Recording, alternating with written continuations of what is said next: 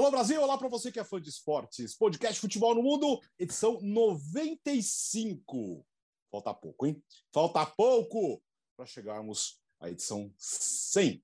E faremos um programa especial, claro, fim de semana com os campeonatos nacionais de volta. E a partir de agora, vamos falar muito. Tem muita coisa que aconteceu no fim de semana na Europa. Leonardo Bertozzi. Tudo bem, Alex? Grande abraço para você, Gustavo, Biratã. Estou um pouquinho órfão da data FIFA ainda, viu? Tô, que semana especial nós tivemos, foi muito bacana o, o sorteio, foi muito bacana tudo, mas tudo bem, daqui a pouco chega novembro. É, dois recadinhos, estou aqui com a camiseta do torcedor antirracista, que o pessoal do Observatório da, Observatório, é, da, da, Discriminação Racial no Futebol é, faz e, e manda, e se você tiver oportunidade de apoiar a iniciativa, o faça. Eles têm um monitoramento ali dos casos de racismo que infelizmente não são poucos. Tivemos de novo nesse fim de semana na Itália, para variar, né, com o Koulibaly do Napoli em Bergamo. Aliás, é uma pena que um, um, um, que um clube que faz coisas tão legais no campo como o Atalanta tenha na sua base de torcedores gente tão abjeta. O Biratã, que é Verona, sabe bem o que é experimentar isso, né? E é muito, muito triste. A Federação do Senegal o apoiou numa nota e acho que todos devemos fazê-lo. Então, esse é o primeiro recado.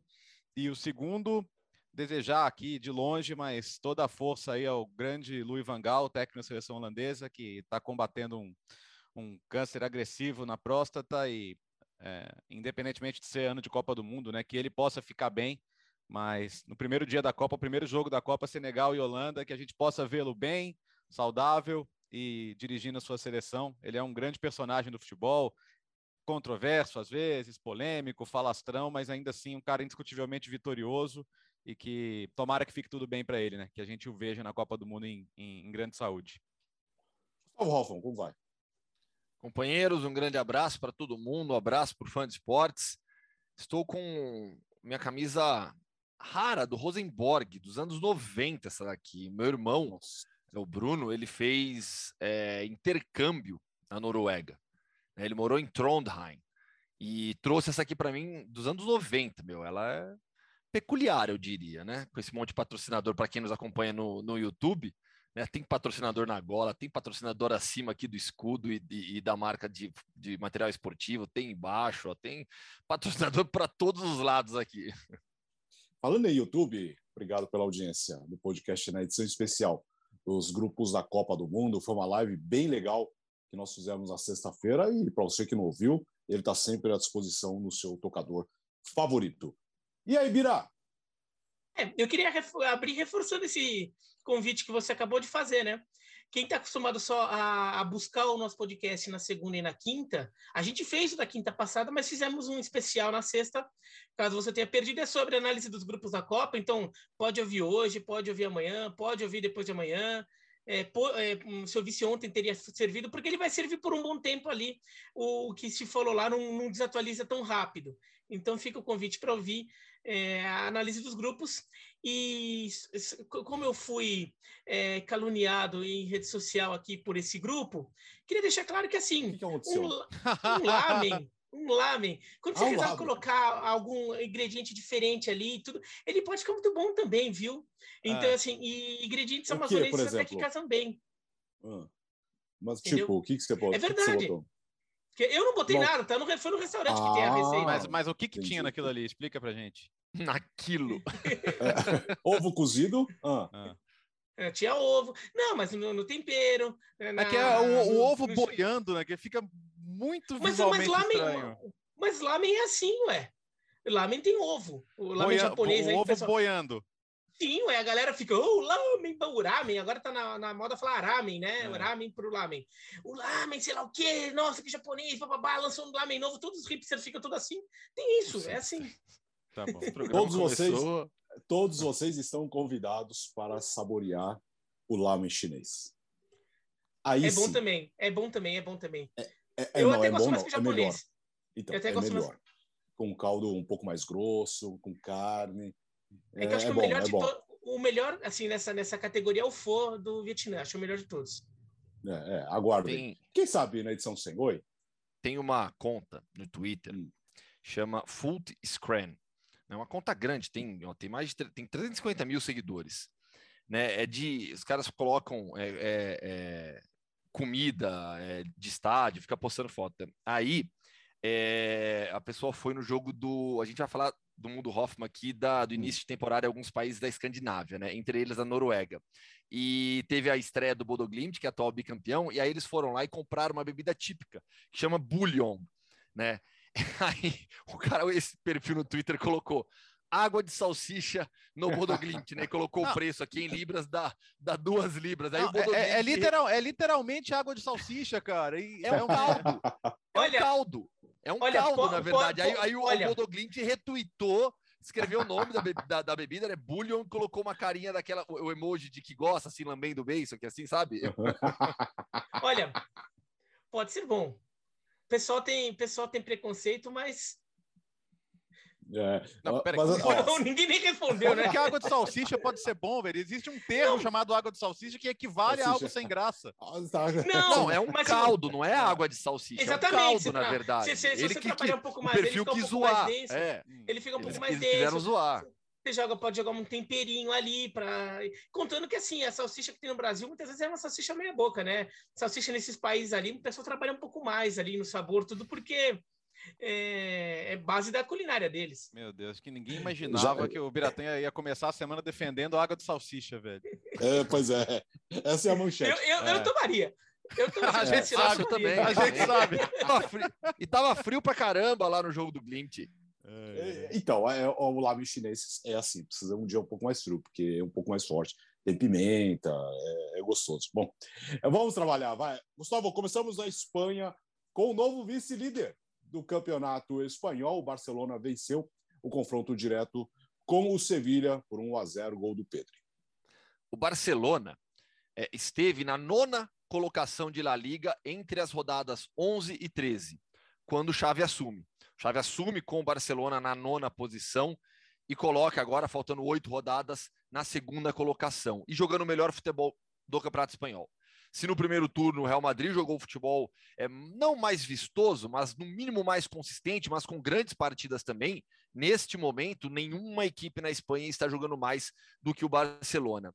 E, e a coisa virou de uma maneira tão radical, tão radical, que os Mani Dembélé ontem, domingo, foi aplaudido de pé no Camp Nou. Foi substituído aos 42, 43 minutos do segundo tempo. Jogou demais. Assistência para o golaço do Pedro foi dele. Ele já tem 10 assistências na temporada de La Liga. O Xavi tirou o Dembélé no finalzinho do jogo e a torcida que o vaiou depois de todo aquele embrólio no meio da temporada, com a diretoria do Barcelona avisando que ele não joga mais, a gente até falou sobre isso aqui. Para mim, aquilo lá foi até um assédio moral do clube com, com o Dembélé, aplaudido de pé, jogou demais ontem. Ele e o Pedro foram os melhores em campo.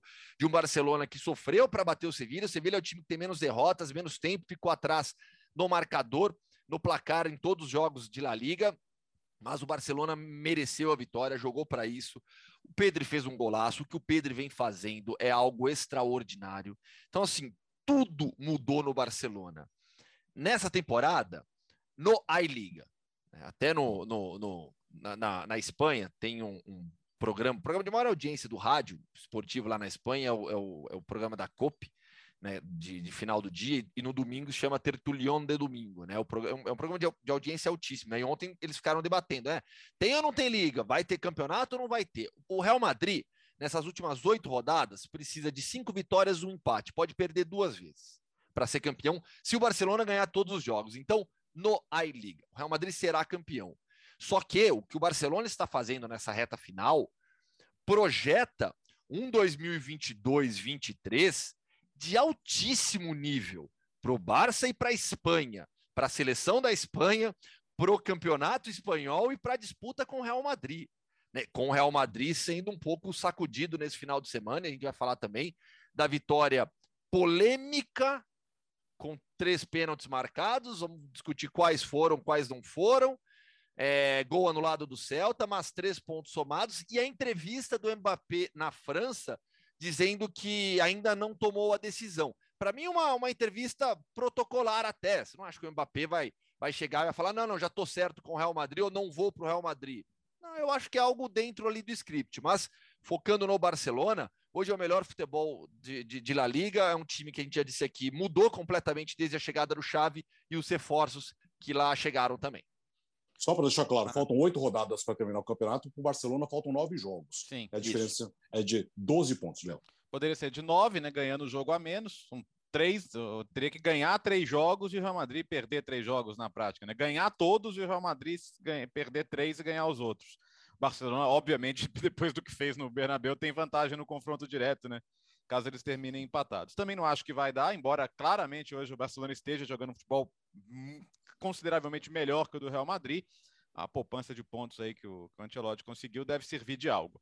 Dito isso, é, cara, é, eu, tenho, eu tava lendo um tweet aqui do John Miller, né, que, que fala de tática no The Athletic, e ele, eu quero assinar plenamente o que ele disse. Ele falou: não é que hoje o Pedro é um dos melhores jogadores jovens do mundo, ele é um dos melhores jogadores do mundo, ponto.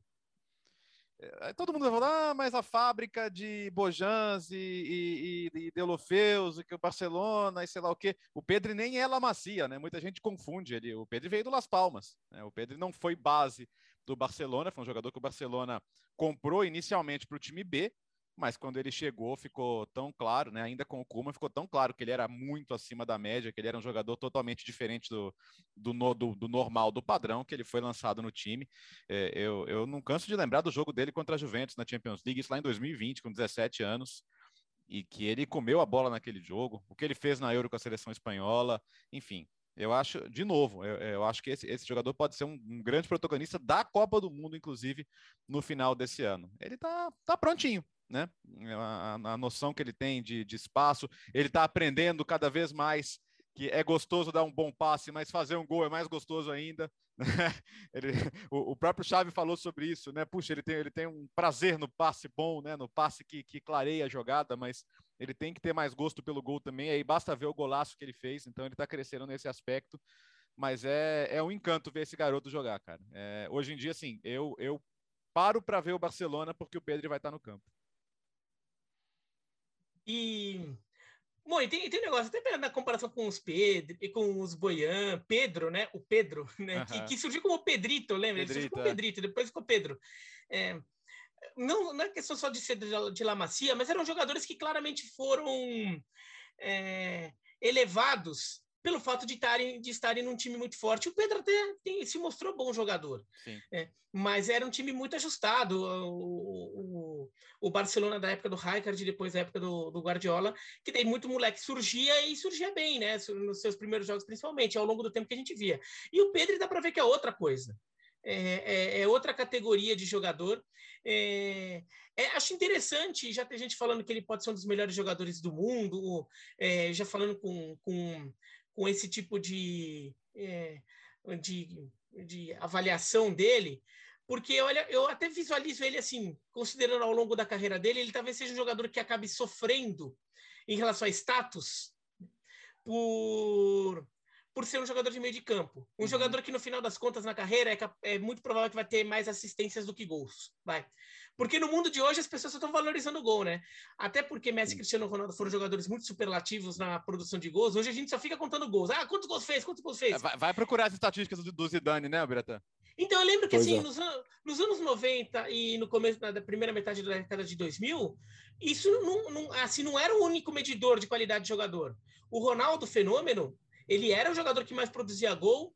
O Bierhoff, na época, também produzia gol pra caramba e nunca se, se colocou o Bierhoff como um candidato a, a melhor jogador do mundo. E o Ronaldo brigava com, com Zidane, com Zamer, com Nedved, que eram jogadores de meio de campo que armavam o jogo, mas vamos falar, esse cara é craque, esse cara é bom demais. Então, é, é, é, acho interessante a gente voltar a falar em meio campistas, como com, jogadores que possam ocupar é, é, essa posição. E, e, o gol do Pedro ontem lembra até um gol que o Pedro fez contra o Galatasaray, né? A, a frieza de, uhum. de fazer o corte. o jogador com, com, com a idade dele tem uma frieza dessa, uma visão do que está acontecendo na frente dele, é, não é comum. Não é comum. É, e, ele é um jogador que nessa temporada talvez já tivesse feito mais coisa né, pelo Barcelona se não tivesse tido é, se ele tivesse tido férias, né? Porque ele emendou, como o Richarlison fez também, né? Emendou a temporada passada na Europa com a Eurocopa, com os Jogos Olímpicos, com a temporada toda na Europa. Ele não teve férias. O que aconteceu? Machucou e ficou muito tempo fora, né? Quase que o segundo semestre do ano passado inteiro fora. E talvez ele já, talvez esse Barcelona já fosse vice-líder é, com, com alguma vantagenzinha ali, porque teria uns pontos a mais. Talvez ainda houvesse liga, né? Talvez o no I liga, talvez não pudesse falar, porque talvez a distância do Barcelona para o não fosse tão grande. Talvez fosse um pouquinho menor, o suficiente para a gente ainda ficar olhando ali, olha, se o Real bobear muito, até dá. É que com nove pontos, é, acho muito difícil que, que, que, dê. Na verdade, assim, são 12, mas o Barcelona tem um jogo a menos, né? Eu estou até dando de lambuja que o Barcelona vence, não, mas é, vai, potencialmente nove pontos, pelo menos em pontos perdidos são nove. O, Gustavo, o Barcelona agora vira favorito para a Liga Europa? É, seria, seria o prêmio pela, pelo, por esse bom trabalho inicial do Xavi? Seria um belo prêmio, sem dúvida alguma. Né? A classificação para a Champions League, que incrivelmente esteve ameaçada durante a temporada, agora não está mais. É, o Barcelona caminha para ser realmente o vice-campeão. Então, briga por Champions League não é mais um problema para o Barcelona. Então, você pode olhar para a Europa League como um prêmio esportivo, realmente, como uma conquista importante. É, e aí o Barcelona vira, sim, o, talvez, talvez não, vira o principal favorito. Pelo futebol que está jogando, é o principal favorito. É. E aí pode se dedicar realmente à, à, à competição, olhar para a Europa League com, com fome de título, não apenas como uma forma de se classificar para a Champions League. Então, é, é o, o, time realmente está jogando, está tá bem encaixado. É, o, Barcelona conseguiu recuperar jogadores machucados. O Ansu Fati ainda não voltou, mas já retornou aos treinamentos. Em breve vai, vai ser uma opção para o pro, pro Chave também. A confiança está em alta por lá. Então, tudo conspira a favor do Barcelona nessa reta final de temporada, graças ao trabalho do seu treinador e aos reforços que chegaram. Acho que sempre é bom pontuar isso. É, o Chave é fundamental, assim como os jogadores que chegaram. Tô bem chateado e... com o Sevilha, viu? Tô bem chateado. Primeiro porque eles conseguiram ser eliminados da Liga Europa, o que em termos de Sevilha é, é muito feio. É, brincadeira à parte, o West Ham faz uma grande temporada e mereceu a classificação. Mas são duas vitórias nas últimas dez rodadas, né? Um monte de empate. A gente até outro dia tratava o Sevilha do Lopetegui como time que poderia até dar uma incomodada no Real Madrid ali na briga pelo título. Uh, só falta perder a vaga na Champions pro Betis agora. Agora, é, ó, é disputa, né? Agora, é. Muitos machucados, né? Assim, é, o, Se, o Sevilha está com muito jogador machucado, perdeu o Fernando, perdeu o Delaney, estava sem Papo Gomes nesse, nesse final de semana, é, sem o Oliver Torres, tem muito jogador fora, recuperou alguns, mas é, aquilo que a gente falava já do Sevilha, né? Não é, jamais foi uma equipe é, confiável na briga por algo grande. É um time bom que vai se classificar, eu acho ainda se classifica para a Champions League, por mais que o Betis tenha goleado nesse final de semana, mas é, é, não consegue dar o, o salto para passar aquele nível. É, o que eu falei, eu quero fazer um negócio meio feio que eu falei, que é, o Sevilha foi vice-líder do Campeonato Espanhol por muito tempo. Ele ele está empatado agora com o Barcelona e com o Atlético em pontos, né? Quer saber quanto, atrás... Biratã? Quer saber quanto? 50... 21 rodadas com o Sevilha na segunda posição e era o vice-líder é, há 18 rodadas até perder agora para o é. Barcelona. Então, e o Sevilha, mesmo com toda essa campanha, a gente aqui no podcast Futebol no Mundo, sobretudo o Gustavo, que está aqui, é, que pra, na minha visualização parece embaixo de mim aqui. Eu estou em cima de aqui de você, na minha. É, então, na minha você está tá embaixo lado. de mim.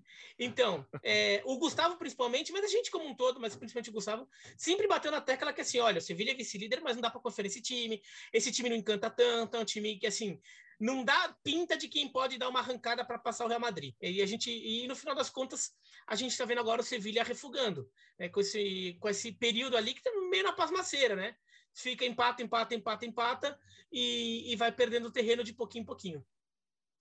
Agora o Real Madrid que foi a Vigo e venceu o Celta no jogo com muitas polêmicas, 2 a 1, um, né, mas com três pênaltis para o Real Madrid, dois convertidos pelo Karim Benzema, Gustavo.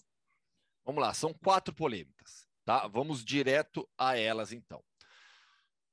O gol do Celta, gol do Thiago Galhardo, corretamente anulado, porque o Iago Aspas participa da jogada ao atrapalhar o Alaba que não consegue chegar na bola para evitar que ela passe ali. Então, o gol do Celta foi corretamente anulado. Não tem polêmica aí. Sobre os pênaltis. Primeiro, sofrido pelo Éder Militão. Para mim, há pênalti. O Nolito é, impede a, o complemento do movimento de finalização. Antes do, do Nolito chegar, o Militão já está com o pé para trás para finalizar, o Nolito toca no pé do Militão e o derruba. Para mim foi pênalti. Lance do Rodrigo, no segundo, no segundo pênalti marcado. falta clássica para mim. Um contra um, jogou para o lado, cortou, o zagueiro colocou a perna na frente, derrubou o Rodrigo, pênalti. Então, para mim, os dois primeiros foram. O terceiro, eu já não concordo. Sofrido pelo Mendy. Né, numa jogada. Quem que foi mesmo? Com o Kevin, Kevin Vasquez. jogador do Celta. É, o Kevin Vasquez dentro da grande área. Tem a jogada de um contra um. O Mendy tenta passar pelo Kevin. Há um contato que para mim é muito mais forçado pelo Mendy do que pelo Kevin, que até recolhe um pouco o corpo. O contato existe, sem intensidade para mim também, e ali para mim forçou a barra o Mendy, o árbitro deixou se levar.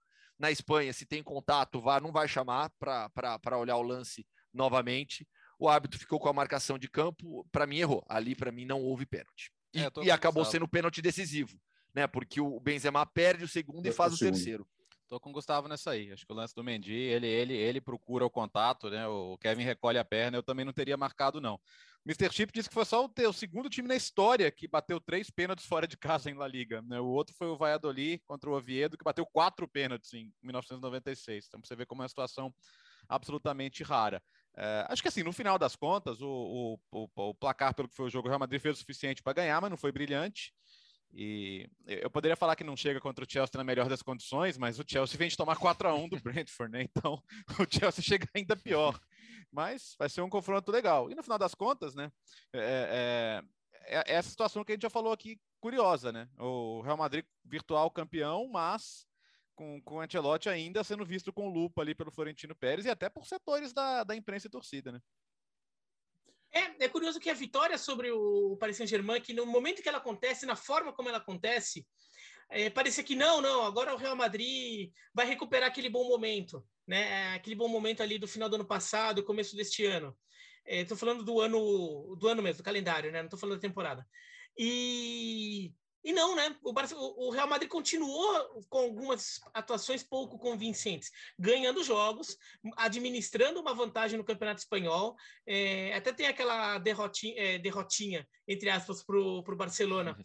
mas ele não foi ganhando seus jogos. Então, assim, por isso que a gente acha até que, que o, o, o Campeonato Espanhol não está aberto mas não vem convencendo. E pensando com em enfrentamentos é, mais pesados, o Real Madrid precisa jogar mais bola. Né? A, a vitória do Barcelona liga um sinal de alerta e fala, pô, se tinham continuar jogando desse jeito, quando pegar alguém mais forte como pegou o Barcelona, vai tomar uma piaba de novo, né? Então, o, o Real Madrid é, é, vem jogando um futebol complicado. Mesmo contra o Celta, acho que o Real Madrid mereceu ganhar, mas Teve momentos em que o jogo não estava muito tranquilo para o Real Madrid, não. Teve momentos em que o Celta estava equilibrando o jogo, o Celta estava criando. É, teve o gol anulado, e foi bem anulado, o, o, gol do Thiago Galhardo, mas assim, foi por um detalhe, né? Uhum. Foi, foi por um azar. É, é, não foi que a jogada toda se constrói a partir de, um, de uma irregularidade, né? Foi o Iago estava lá e ele realmente atrapalhou a Lava, porque assim é, não dá para afirmar categoricamente, mas era muito provável que o Alaba conseguisse tirar aquela bola, se o Iago Aspas não tivesse lá, né? A bola bate na trave, ela volta para o campo, ela vai pingando dentro do campo e depois ela acaba caindo dentro, né? Mas o, o, o Celta, naquele momento, é, vinha apertando um pouco o Real Madrid, criando algumas oportunidades, e o, e o empate nem soava algo tão fora de questão naquele momento. Então, o, o Real Madrid está com dificuldades de ser um time controlador, o um time dominante, e, que foi no, no meio da temporada. E mesmo o Vinícius Júnior, ele vem jogando bem, mas eu acho que também já, foi, já houve um momento um pouco mais brilhante dele do que, do que a gente tem agora. Alguns Bom, números, real... Alex. Hum, Posso diga, rapidinho, só para mostrar manda. isso que, que o Biratan citou, o, é, o Tchatcho Kudê, né, a equipe do Tchatcho Kudê, que gosta da bola, gosta de o ritmo de jogo e conseguiu isso, teve mais posse de bola que o Real Madrid, 55%, e nas finalizações, 12 a 10 para o Real Madrid, 6 a 4 no alvo foi um jogo franco, não foi um jogo onde o Real Madrid é, é, foi superior a ponto de, ah, se não ganhar seria algo absurdamente injusto. O Real Madrid passou por cima, massacrou, de tudo, fez um milhão de defesas. Não, o Celta criou também, teve possibilidades. Essa equipe primeiro... começou mal e depois melhorou, né? E no primeiro tempo, o Celta teve mais finalizações que o Real Madrid. O Real Madrid ganha do Celta em finalizações, Celta falando no número. No segundo. É que em gols, o primeiro tempo foi 1x0, o segundo foi 1x1. Mas eh, em produção, o Celta no primeiro tempo até produziu mais que o, que o Real Madrid, produziu finalizações. Vamos para a Itália agora. Aliás, no meio de semana tem Real, Chelsea e Real Madrid, a Eintracht Frankfurt e Barcelona, Champions League e Europa League. Agora a Itália, o destaque do final de semana foi a vitória da Inter diante da Juventus em Turim, praticamente tira todas as possibilidades da, da Juventus brigar pelo título, e o Napoli, e o Napoli, grande vitória diante da Atalanta. É pau a pau mesmo, e nesta segunda-feira nós estamos gravando de manhã, à tarde tem o fechamento da rodada com Milan contra o Bologna.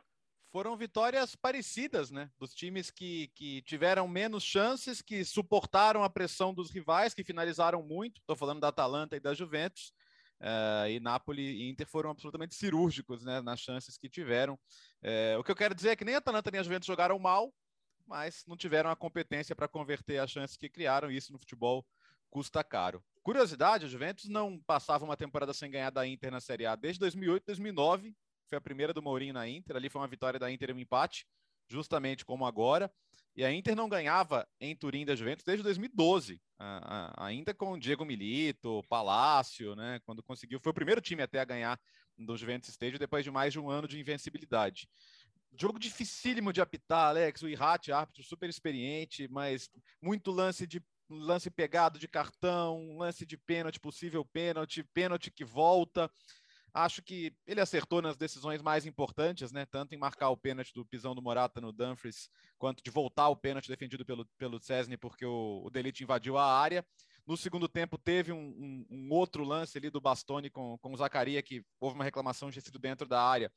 Acho que não apareceu uma imagem conclusiva continuo em dúvida, mas se não apareceu a imagem conclusiva, não tem muito uh, o que ser feito.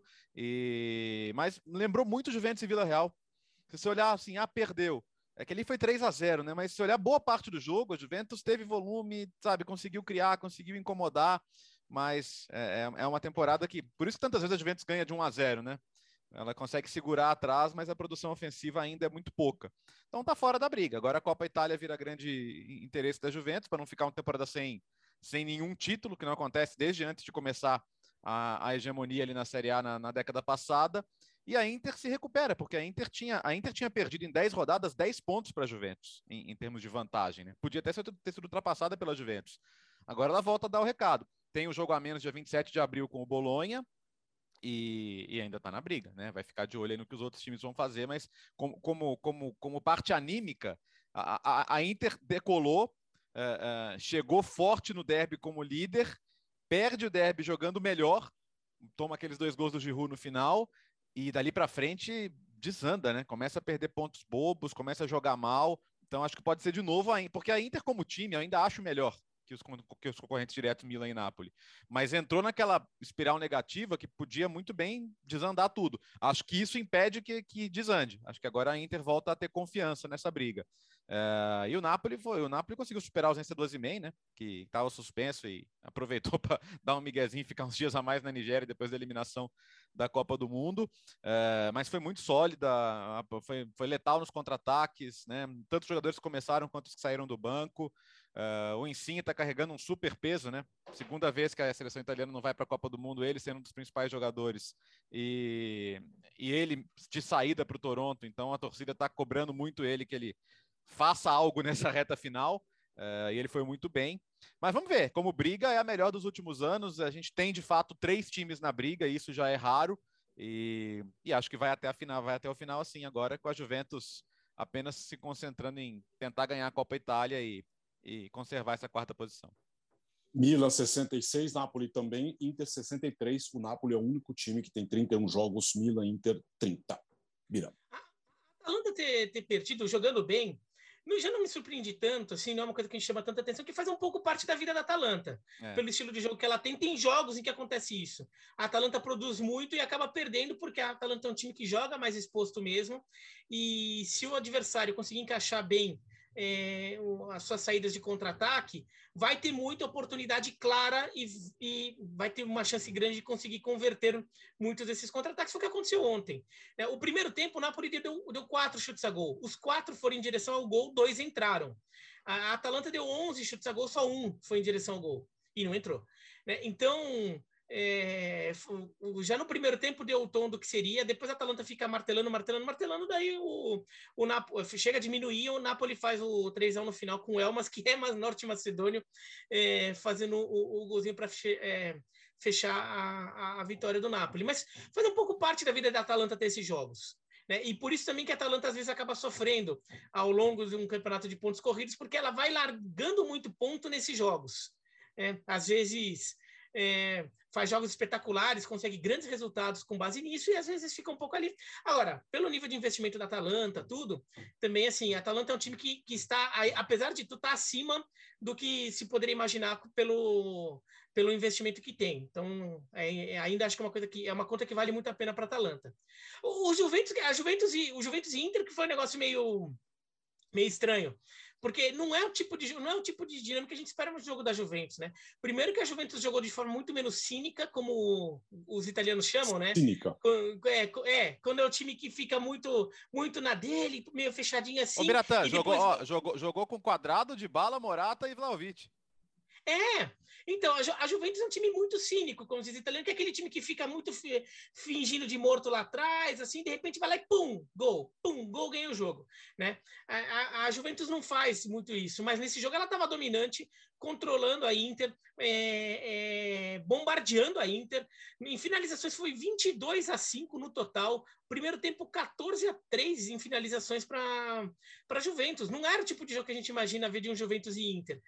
pelos primeiros 15 minutos, principalmente, foi um bombardeio da Juventus. Parecia, meu Deus, esse é um jogo. A Juventus está com uma autoridade aqui. A Inter, nossa, estava mal, voltou pior. É, mas no final das contas a Inter consegue o gol num pênalti bobo é, de pisão no pé, que foi um pênalti que foi, o VAR que marca, né? O VAR que, que alerta o árbitro para o pênalti, foi. É aquele pênalti que é sem querer, tudo, mas com o VAR é não pênalti. tem como não marcar. É pênalti. É. Com, com, a não ser que a FIFA de, determine uma regra que pisão no pé não é mais falta. Se for sem querer, é falta. É, sem querer é falta é. também. E, e foi. E para quem acha que, que foi precioso, quando o Bertozzi fala que não viu o lance, daí eu vi o Bertozzi falando que o juiz mandou voltar o pênalti por invasão de área, não é preciosismo nesse caso, principalmente. Porque o Chesney defende, a bola volta para o meio da área, e o Delite, que, é, que é o jogador da Juventus que invade a área, é ele que atrapalha o atacante da Inter na hora do rebote. Né? Então, e daí eu vou te falar que eu vou te falar que, é, eu vou te falar que ele dá uma falta ali do Tchelenoglu que eu não sei se eu marcaria não, e a bola entra, né? É, a bola a, entra, a, né? A porque reclama... dá um rosco lá. É. A reclamação da Inter é que o pênalti não devia nem ter voltado porque não teve falta no lance, mas o árbitro foi entre aspas salvo é. pela invasão, né? É, então, porque a, bola volta do Chesney e vem pro Delite com o Tchelanoglu, o Tchelanoglu uhum. que bateu. Daí eles vão dividir ali, o juiz dá falta do Tchelanoglu no Delite. Isso aqui dentro do enrosco ali, a bola fica batendo em todo mundo, a bola entra, é. né?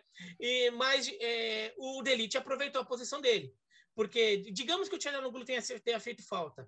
Ele só fez a falta porque ele teve que dividir a jogada com o jogador que Sim. invadiu a área antes. Então tinha que só, marcar assim. Deixa eu só citar, Alex, sem querer alongar muito o tema. É, a entrevista é com o Danilo, que eu fiz na semana passada lá em Teresópolis, entrevista exclusiva para os canais ESPN, quando eu pergunto para ele sobre a briga pelo título né, é, pré, estávamos lá, na, lá, lá, em Teresópolis, então pré, antes desse jogo, eu pergunto para ele: a Juventus está na briga pelo título? E ele não responde que está. Né? Porque se você parar a pensar, é, até o tipo de resposta padrão seria: ah, não, lógico, estamos na briga sim. A Juventus, um clube desse, com, com o tamanho da, da, da Juventus, a distância não é tão grande, tem um confronto contra a Inter, mas não, ele, ele fez questão de falar: o nosso principal objetivo é garantir vaga para a próxima Champions League. Em momento algum ele falou estamos na briga. Eu acho até que é um reconhecimento dessa temporada abaixo, apesar do momento bom que o time vivia é, até essa derrota para a Internacional. Né? O Danilo é um jogador muito inteligente, né? muito inteligente. E então assim, eu achei uma resposta super sensata dele, com os pés no chão, e acho que essa derrota agora é, reforça, for, reforça um pouco o que ele disse. Né? Então, em cima disso, Alex, desculpa, é, quem quiser ver essa entrevista no, no canal do YouTube da ESPN Brasil, se você está vendo esse daqui no YouTube, é nesse canal mesmo que você está vendo. Se você está ouvindo, vai no, no canal do YouTube da ESPN Brasil. Tem a entrevista exclusiva do Gustavo com o Danilo. Foi há cinco dias, então tem que baixar um pouquinho ali para achar na, na timeline do, da listagem de vídeos do canal. Mas você acha lá 19 minutos de entrevista, tá lá ela na íntegra. Falando em entrevista, esquecemos de falar, voltando à Espanha, o Gustavo começou o assunto, nós não terminamos, né, Léo? A entrevista de Mbappé, que não crava a ida para o Real Madrid, dizendo que, olha, né? Ah, Parece que, que pode né, ter coisas tem para oferecer coisas interessantes. Acho que é, Paris. ele, até falou, né? Ah, foi primeira, perguntaram, foi a primeira vez que, você- que os três marcaram. Ele falou, ah, mas não foi a última. Mas é porque tem até o fim da temporada ainda, né? Então, eu, eu sei lá, eu, eu acho também que ele, até em, em- em respeito à história dele no clube, a torcida, isso, ele vai terminar a temporada, vai, vai ser campeão com o PSG naturalmente. Aliás, tem um super PSG e Olympique de Marselha. Tá jogando bem o Marcelo do professor Sampaoli, viu? Tá, tá fazendo o máximo que dá para fazer, eu acho. É, vale prestar muita atenção nesse jogo, que vai ser um jogo bem legal de ver. Mas, de qualquer maneira, eu acho que ele só tá. Ele só não, ele só não quer confirmar nada agora, porque a temporada tá rolando, os jogos estão rolando, e, mas eu não acho que, que haja possibilidade de uma grande mudança de ideia, não. Mas assim, é- ah, diga, diga, Bira. Mas isso é uma, decla- é uma, de- é uma declaração que, no final das contas, é, por mais protocolar que ela possa ser, ela cria uma, um, um bochicho, por quê? Torcedor do Real Madrid vai começar a ficar desconfiado, talvez a certeza que ele tenha diminua um pouco, e isso pode aumentar um pouco a, a pressão que o Real Madrid vive, que a gente acabou de falar sobre isso. E, e eu não duvido que se o Paris Saint-Germain começar a acreditar demais na declaração do Mbappé, de que ainda é possível ficar, pode também aumentar a, a instabilidade do Paris Saint-Germain na- naquela linha do que, assim, o Paris Saint-Germain está num, tá num momento em que vai ter que mudar muita coisa lá dentro. A gente sabe que vai ter que mudar. Se uma- algumas dessas mudanças eventualmente levarem o Mbappé a ficar ou a considerar com mais carinho a permanência, talvez isso ganhe ainda mais força, né? Esse processo ganhe ainda mais força, pelo menos por algumas semanas, enquanto isso tudo ficou no ar. né? Mas eu acho que no final das contas ele vai sim. Vamos para a Inglaterra agora. No final de semana, o Liverpool venceu o Watford por 2 a 0. O City bateu o Burnley fora de casa. Vitórias absolutamente tranquilas.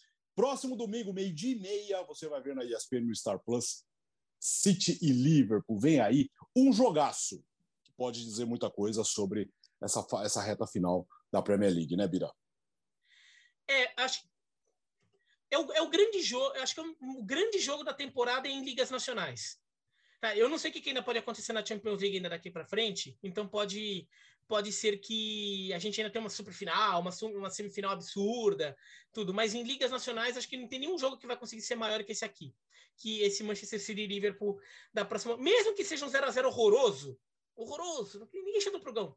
Mas, assim, pe- pela repercussão que esse jogo vai acabar tendo, pela influência, que, pelo impacto que ele vai ter eh, na disputa do título e, e pelos dois times que envolvem, que são dois times que vão se encontrar também na FA Cup e, eventualmente, podem se encontrar também no, na, na- na- Champions League, em alguma fase mais avançada, porque eles não se enfrentam agora. Então, é, é um jogo muito grande.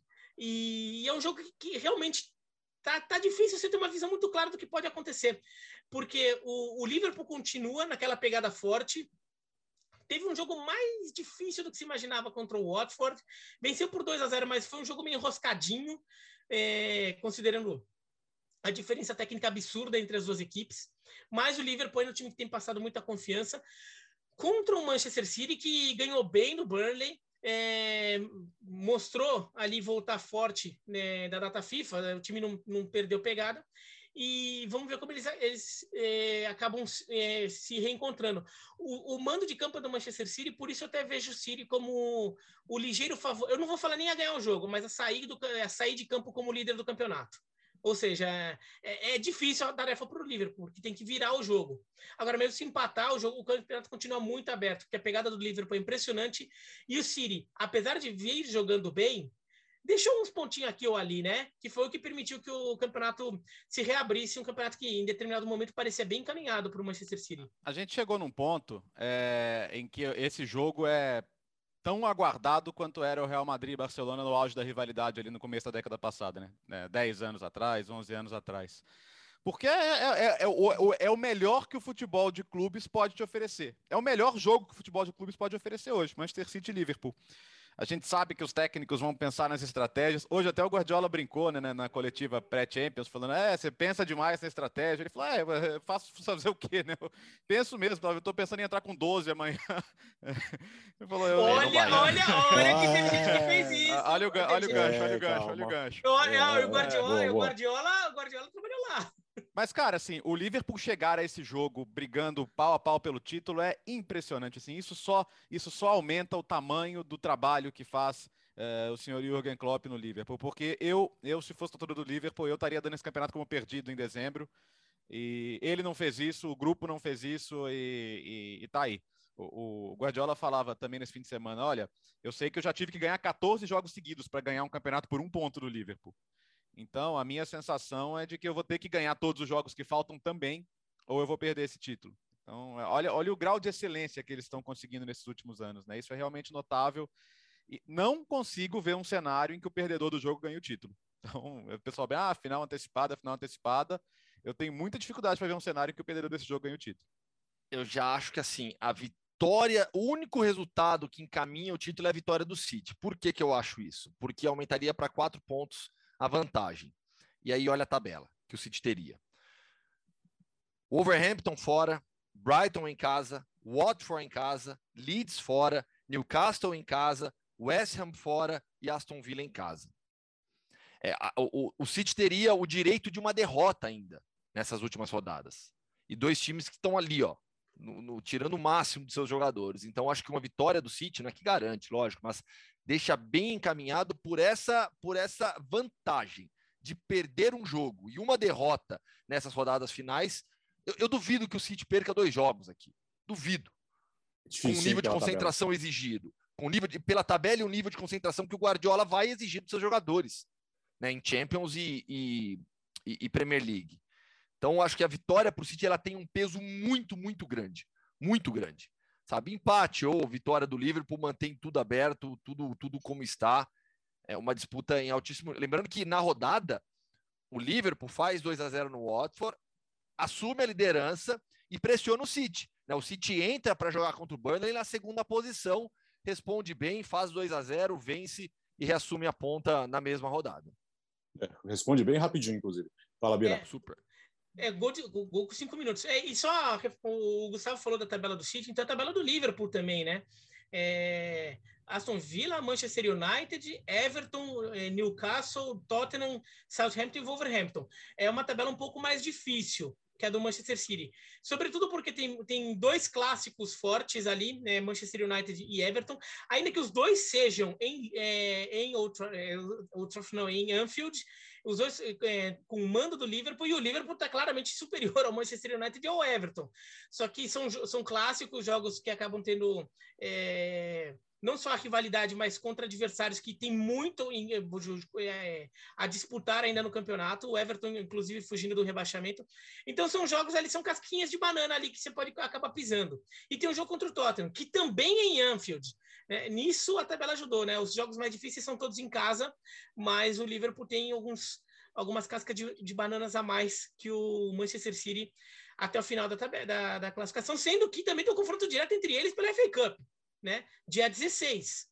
Né, porque é, é, eles se enfrentam também na FA Cup pela semifinal, então também um, um jogo grande, é até legal ver é, quando dois times é, se dois times tão fortes se encontram tanto assim num período curto de tempo, considerando é, esse, esse, jogo da Premier League, o jogo da FA Cup e eventualmente um encontro numa semifinal de Champions League, caso os dois passem, vão ser quatro jogos em período curto de tempo. É legal porque assim, é, como se desenrola a história desse, desses confrontos, né? A gente teve isso no Real Madrid-Barcelona, do Mourinho contra o Guardiola, que fizeram quatro jogos em um intervalo de 20 dias, ali entre Copa do Rei, Campeonato Espanhol e de volta de semifinal da Champions League. E foram jogos espetaculares que mereciam um livro, a história daqueles quatro jogos, porque o Mourinho começou a ter algumas sacadas sobre como enfrentar time do Guardiola. Uhum. O, o Guardiola teve que mudar o jeito dele de montar times a partir daqueles confrontos, porque foi quando começaram a descobrir um segredinho ali de como ganhar do Barcelona, é, daquele Barcelona que ele, faz, que ele montava, e daí, claro, o Guardiola se adaptou e, e, e foi um, foram uma série de confrontos muito legal. E essa também, até porque são duas escolas diferentes, né, do Guardiola e a do Klopp. Uh, o Bertozzi falou de 12 jogadores. É, vamos para a Alemanha, porque campeonato mesmo não há, não há. Depois da derrota no final de semana, o Dortmund em casa, em casa para o Leipzig por 4 a 1 Aí acho que acabou de vez o Bayern de Munique venceu o Freiburg. Aí está a história do fim de semana na Alemanha, Gustavo. Pois é, né? A discussão É, sobre a vantagem, a gente já teve tantas aqui, né? Que, qual, qual vai ser a vantagem final do, do, do Bayern na disputa pelo título? Até é, é, essa a goleada que o Dortmund sofre para o Leipzig e a vitória do Bayern sobre o Freiburg é, deu uma vantagem agora de três pontos para o Leipzig sobre o Freiburg. Né, o Leipzig que esteve por um bom tempo ameaçado de não ir para a próxima Champions League, agora é o quarto colocado com três pontos de vantagem sobre o Freiburg. Então, nessa, nessa, nessa briga por Champions, pensando na sequência do, do Leipzig, que vem fazendo do, o Tedesco, é incrível. Né? O trabalho do Tedesco tem sido excelente, recolocou o Leipzig no trilho. Né? E hoje tudo, tudo, tudo encaminha para termos Bayern, Dortmund, Leverkusen e Leipzig na próxima Champions League, né? seguindo, digamos, a normalidade. Sobre o Bayern, o que, que aconteceu? Vencia por 3 a 1 41 minutos do segundo tempo, jogo contra o Freiburg. O Julian Nagelsmann faz duas alterações. Ele coloca em campo o Tolisso, e aliás, ele coloca em campo o Sabitzer e o Zuli, e quer tirar o Tolisso e o Coman. Como é que funciona é, ali no, no, no, na beira do campo? Ah, o, o, gerente da equipe, sempre alguém, algum, algum integrante do, da equipe que faz as substituições, passa ali para o quarto árbitro a lista, né? Quais são as trocas. Quem faz isso no Bayern é a Kathleen Kruger, que é super competente, idolatrada entre os jogadores do Bayern. Quem viu o documentário sabe do Bayern. Então, assim, é, baita profissional. Ali na hora ela comeu bola. E, e, e, é, um, e é um vacilo muito. É, é um detalhe. Ela passou na fichinha a numeração antiga do Coman. Ela deu o número 29 e não o número 11. Então, quando levanta a placa, o Coman nem se atentou, porque não, não, viu que não levantou o número dele, continuou em campo. Então, na hora da substituição, entraram o Sabitzer e o Zuli, e saiu apenas o Tolisso, o Coman ficou em campo. Isso durou 17 segundos. Por 17 segundos, o Bayern teve um jogador a mais em campo, 12. Aí os próprios jogadores alertaram o árbitro Christian Dingert que fez a contagem né? ali.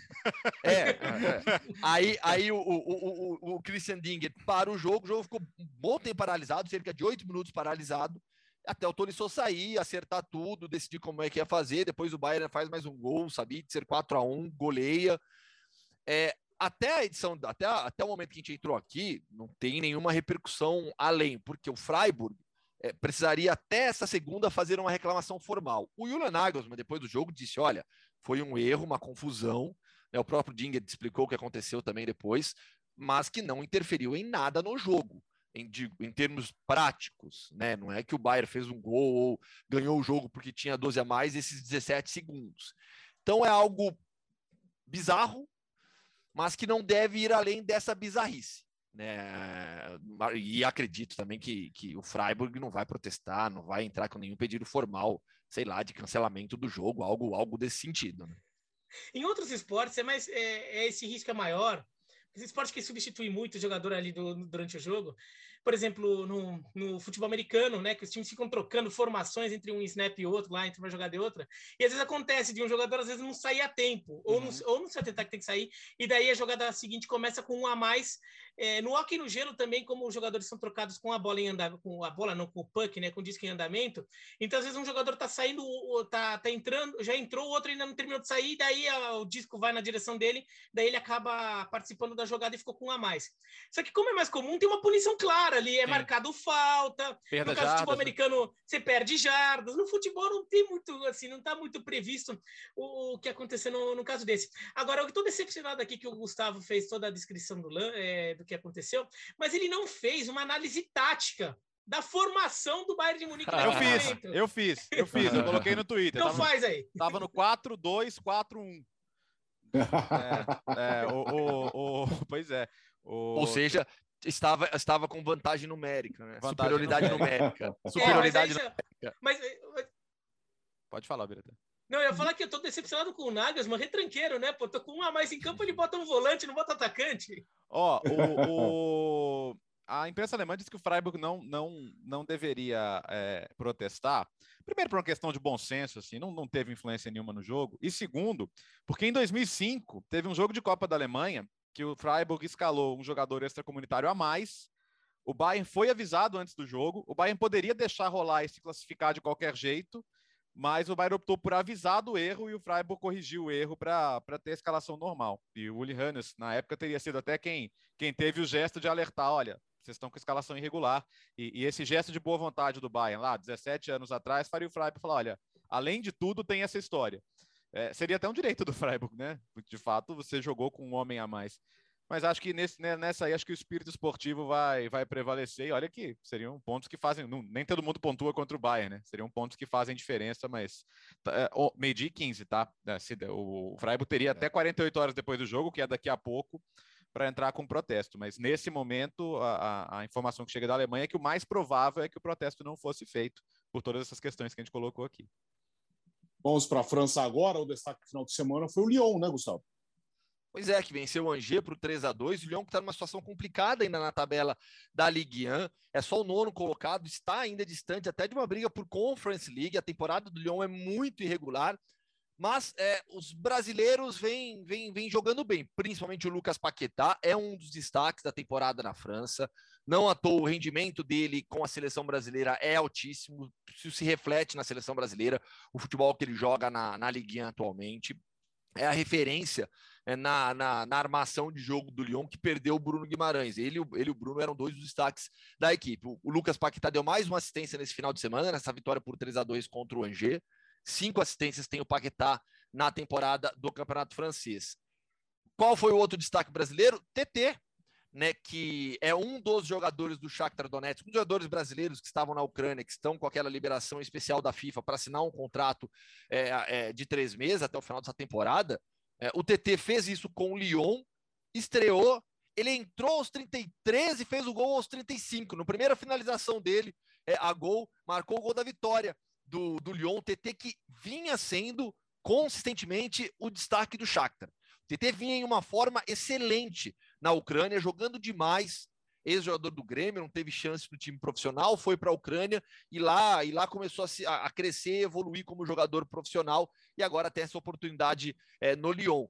E olha, assim, a, a, a, licença especial é de três meses, né, até o final dessa temporada, mas a gente não tem uma perspectiva positiva, infelizmente, de tudo que acontece na Ucrânia.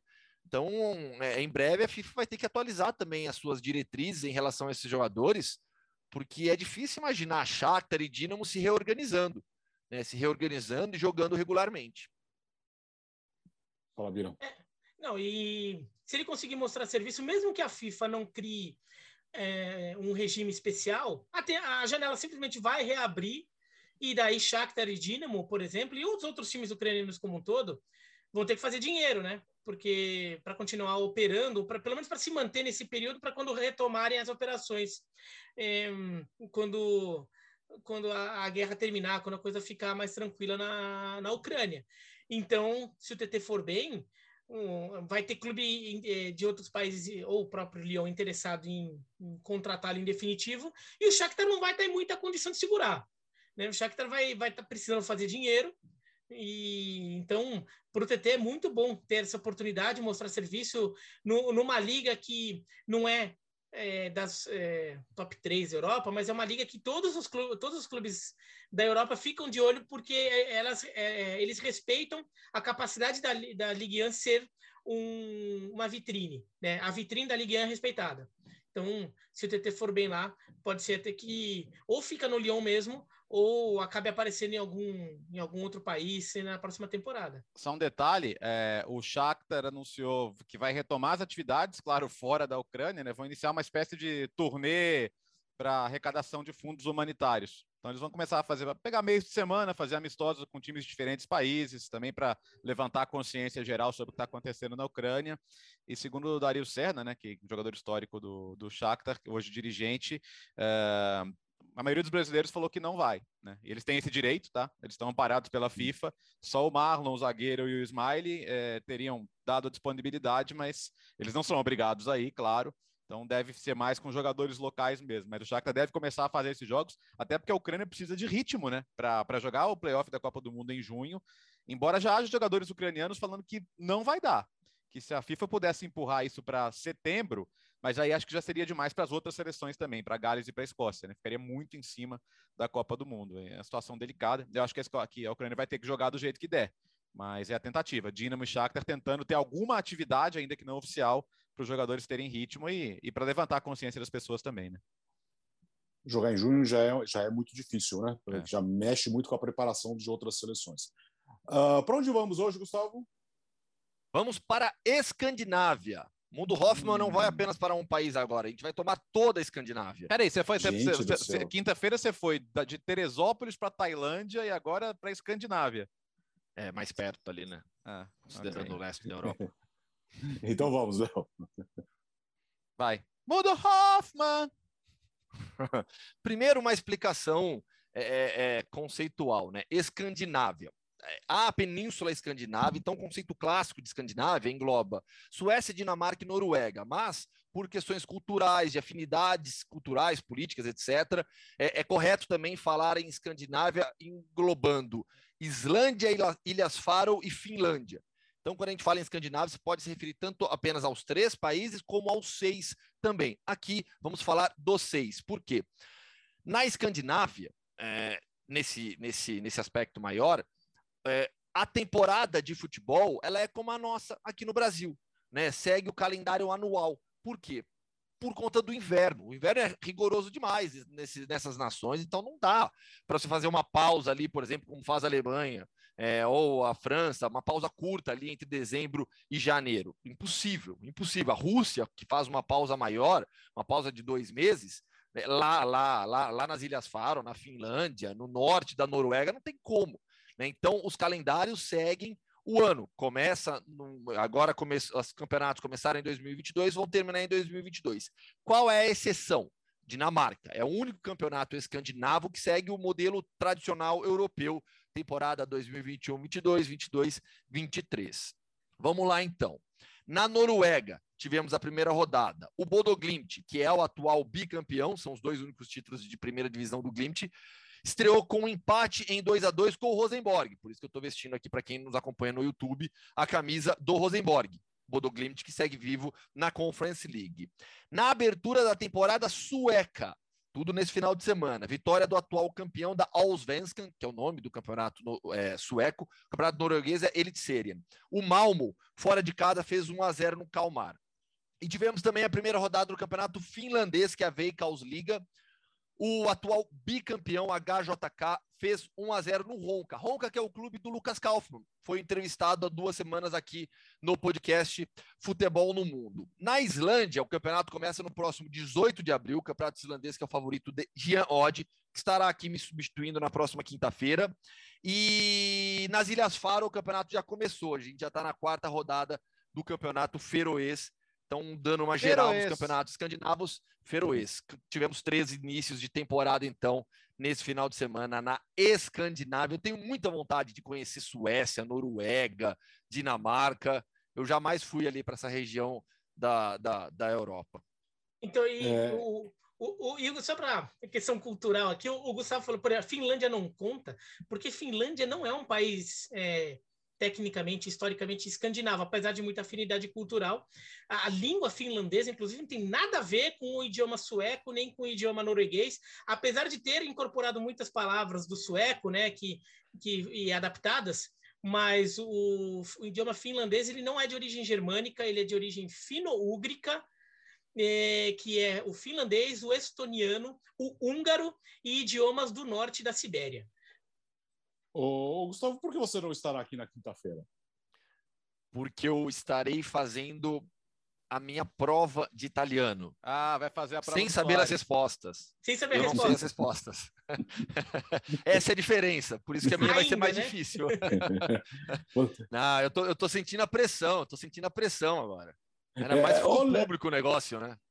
É, você tá, você tá pronto? Estudou bastante? Tem estudado bastante?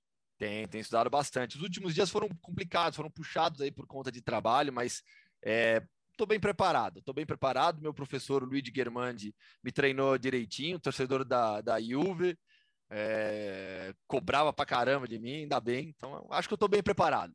Chego, Aguenta, chego confiante. Chama, eu chego chama confiante.